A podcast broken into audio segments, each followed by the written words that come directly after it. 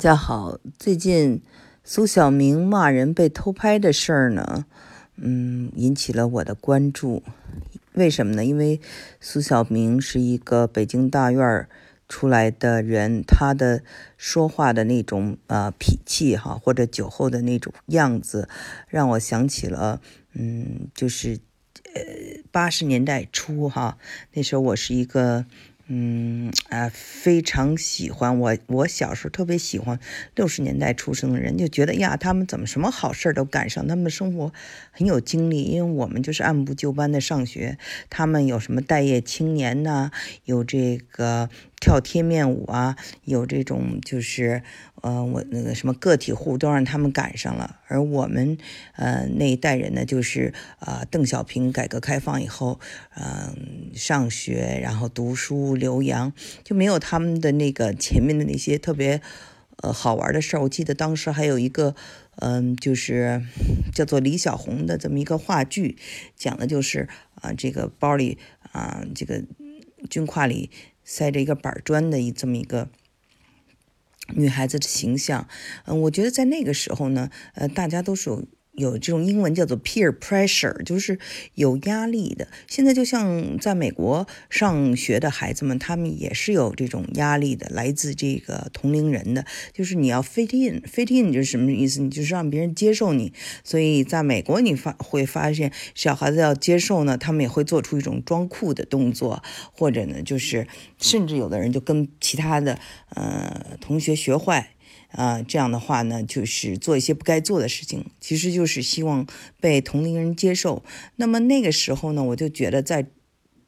就是苏小明他的表现让我想起了那个时代，呃，青少年所呃所拥有的一种就是英文叫做 peer pressure，来自同龄人的压力，就是你得痞，你得装酷，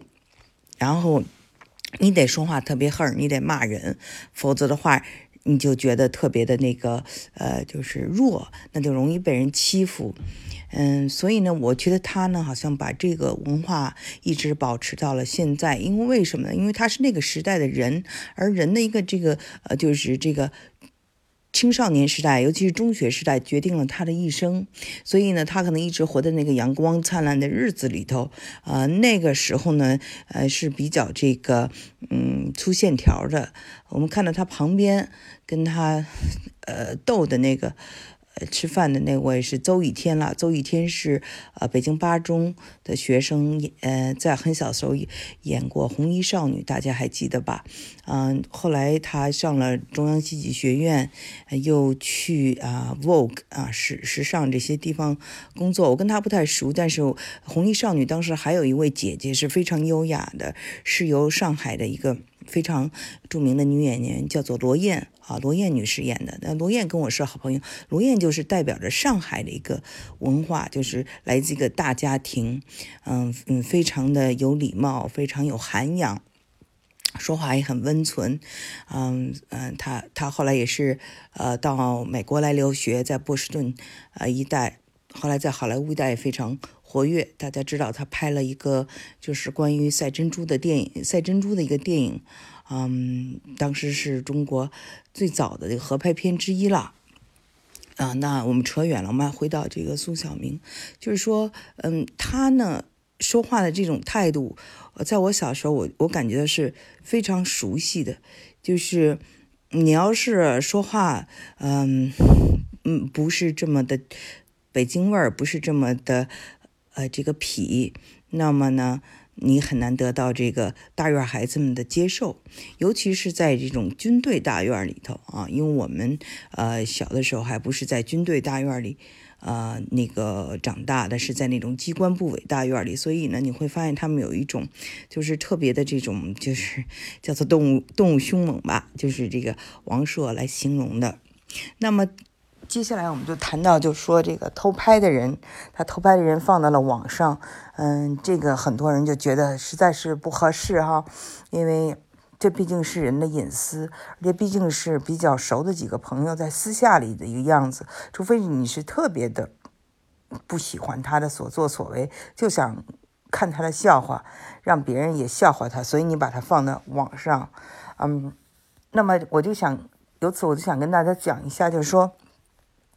嗯。我们这次就是这个刘晓庆不是来了我们休斯顿参加了这个休斯顿呃国际电影节，然后得了一个终身成就奖。跟他一起得奖的还有其他几位呃非常著名的演员呀、导演啊，嗯，老一辈的啊，我在上几期的节目里都讲过了。那么就是说，呃，我们在一起吃饭的时候都有近距离的跟他在一起。那么很有意思，就是很多人呢就问我。关于他的脸是近距离看是一个什么感觉？我就觉得，哎呀，这种呃，英文叫做 窥隐癖啊，voyeur，就是说呃，窥探人的隐私的这种感觉呢，跟这个就是呃，就是把这个苏小明这么酒后的一个不是很光鲜的一面给亮出来呢，是一个特点。就是嗯，我觉得其实。我们还是应该看到这个刘晓庆，她作为一个女演员，她所经历的这些风风雨雨和她一直活到现在的一些，就是嗯起起伏伏，而不是就是强调在近距离看她的面孔，好像哪一个肌肉有什么问题，然后你就能得到一种快乐。那么由此我就想到说哈，就是嗯大家。可能都有这种八卦呀，或者有这种呃窥阴癖的这种心态，也许是人性了，这都是呃可以理解。那么还有一个就是我想接着说的。这个跟这有关的呢，就是在网上那个骂战哈，还有这个键盘侠的故事。为什么我想说这个呢？是因为前不久有一个人就就跟我说，他说他的这个同学里面哈，有在呃国外的，有在这个中国的。他发现，在国外的人反而是特别喜欢争论，在微信群里特别喜欢争吵，啊，都是一个个的键盘侠。他就问我说，为什么是这样的一回事儿？一点小事儿就要争。那我呢？因为不知道，就是说，呃，国内的这种争论有多激烈，但是我我我能给给他解释一下，就说在海外的人为什么喜欢在这个呃朋友圈啊，或者在微信群呢，或者在网上就是争论。呃，首先呢，第一点就是说，因为在这个海外嘛，你是一个这个异乡嘛，所以没有父母的束缚，呃，也没有其他那个亲人，所以你相对比较自由，所以就想说什么说什么。第二呢，就是因为呃，作为一个少数族裔呢，你在这个。呃，国家呢，在一个就是外国呢，有一种无力感，就是你没有办办法改变它的现状，但是你至至少可以发一些牢骚，所以我觉得这是第二个问题。第三个问题就是我以前说到的，我们很多来到国外的人呢，他都是这个理工科的人，或者都是学霸，那么较真儿或者考试就有一个标准答案呢，是就是他们的一个习惯性的思维。再一个呢，就是说每个人都这是一个。每一个人都自我感觉非常良好的时候，就是都觉得自己比别人强，所以都喜欢去纠正别人。那么，尤其在到了国外呢，大家都想证明啊，我对美国或者我对北美、加拿大、澳大利亚 whatever 说了解比你们多，我我的信息是正确的，你们的信息是错误，反正都有这种心态吧。就是说，他希望能够能够在他的这个。争论中呢，得到一种价值的体现，因为人总得活嘛，他总得活下去嘛，他需要有一个价值的体现，所以这个呢也能理解。但是我呢是一个非常不喜欢争论的人，我就想跟大家讲讲我的一个思路。我觉得，首先，呃，如果需要讲演，那你需要一个逻辑思维，有一个思辨能力。如果是竞选啊，竞选总统，那更得会说，这都没有问题。嗯，然后呢，或者是你在那个法庭做一个律师要辩论，你都需要争论，争赢是很重要的。呃，甚至教育孩子，有的时候呢，孩子。呃，做错事了，你要跟他讲道理，呃，他不听，你还要大一点声音，好去跟他辩论，那这也是值得，是因为你这个要教育年轻人，对吧？那我就觉得这个在其他的，就比如说在一些群里面争论，对我来说，我就不喜欢，因为第一就是说，如果是朋友，朋友互相争论也伤了和气；第二是陌生人，你跟陌生人争个一二三，最后。怎么样呢？所以一般谁跟我争论，我说好好好，都是你对。然后他们说什么说 OK OK，我一般是这样的态度，因为我觉得不需要在这上面花很多精力，因为即使你赢了 又怎么样呢？嗯，所以呢，不管是争论还是八卦，还是嗯。探听别人的隐私，我觉得所有这些事情哈都是人性都可以理解，但是出发点一定要是善意的。